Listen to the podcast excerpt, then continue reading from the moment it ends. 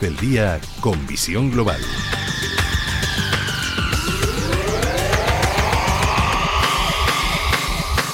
Y cuando pasan 14 minutos de las 8 de la tarde, una hora menos en la comunidad canaria, saludamos a Luis Benguerel, gestor independiente. Muy buenas tardes, Luis.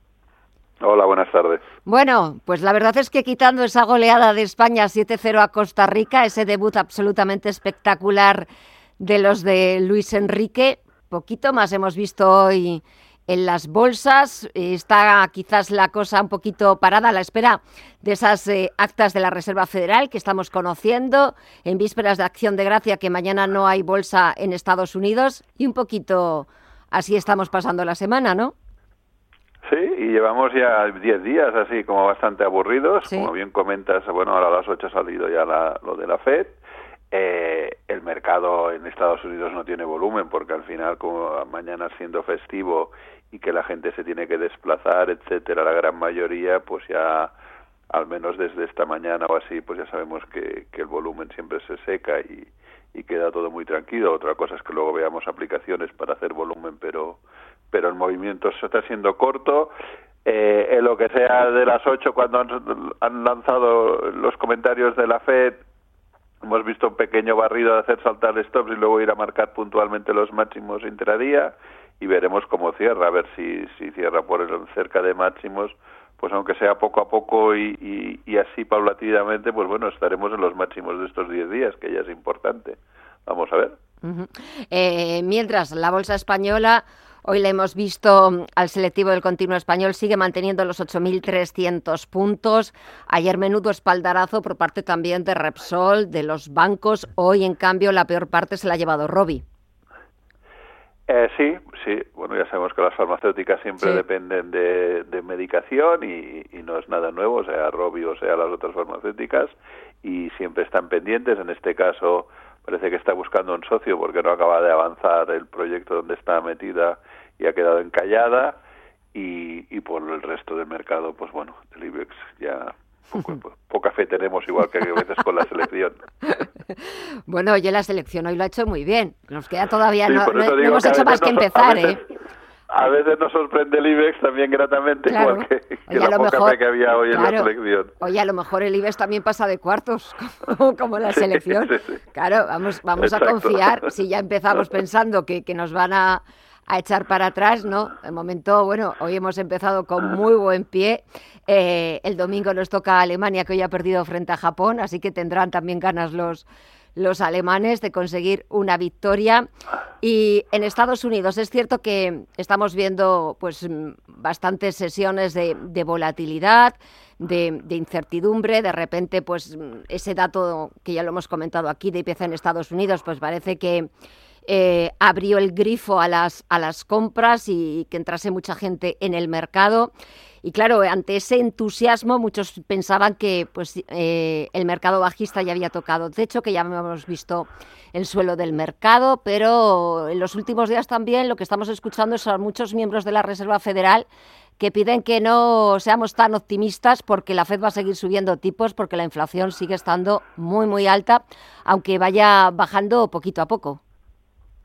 Sí, sí, un poco lo que comentábamos. Parece que, que, el mercado hoy, a partir de las palabras de la FED, está dando por hecho que, que las subidas ya van a ser menores, de 0,50, se está hablando la próxima y luego uh -huh. incluso que sigan bajando 0,25.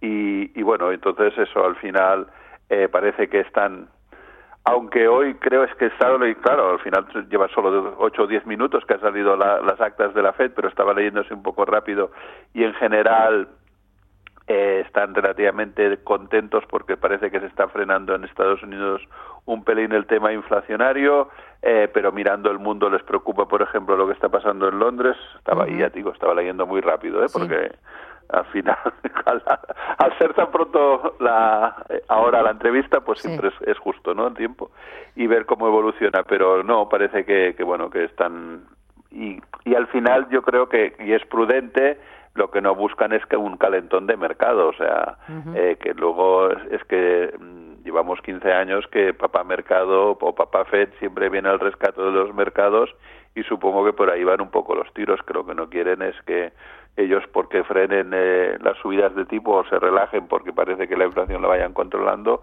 no sea para calentar ya rápidamente al día de menos uno o al de más uno el mercado volando. Eh, para los próximos días, nada, apenas nos queda ya una semana para despedir este mes de noviembre. Llega diciembre, último mes del año, sobre todo en Estados Unidos esta semana. Como decíamos al principio, mañana eh, cierra Wall Street, es el Día de Acción de Gracias, que para ellos pues es incluso la fecha más importante, mucho más que, que las Navidades. Y el viernes, nada, el viernes a comprar, a gastarse todos los dólares que tienen en la cartera, porque empieza el Black Friday y es el pistoletazo de salida, sobre todo muy importante para comercios, para el sector del retail en Estados Unidos y por ende pues también aquí en Europa, porque pues también lo pillamos todo.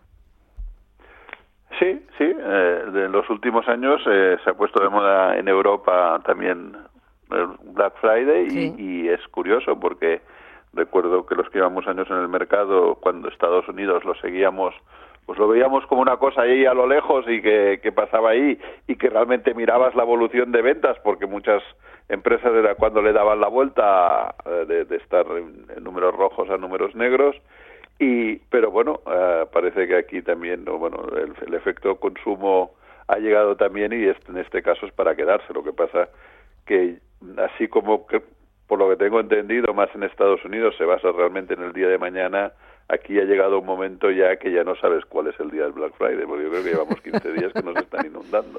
Sí, la verdad es que eh, sí. Y si no es Black Friday, ya nos están este inundando con Navidades también. Y todavía falta, falta un mes y los chinos han inventado el día del soltero para vender, o sea que, que al final ya todo vale. intentan que todo valga y, llega un punto que supongo que acabarán quemando un poco al consumidor.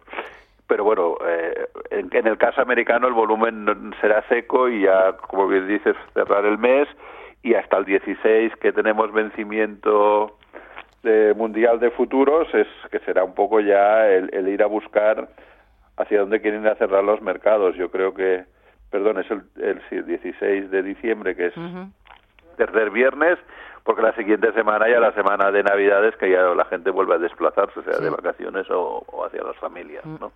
Entonces, pues bueno, vamos a ver. Sí. ¿Queda poco? Queda poco, sí, queda poco. Y fíjate, estaba echando un vistazo, ya estaban saliendo más detalles de, de las actas y estaba viendo al mercado norteamericano que parece que está volviendo a coger ritmo y volver a acelerar en las subidas porque de alguna forma pues también lo que constata esas actas de la última reunión es que pues parece que hay consenso en que están de acuerdo de que pronto será el momento apropiado para reducir las subidas eh, y parece ya más que descontado que en esa reunión de diciembre la subida será de 50 puntos básicos.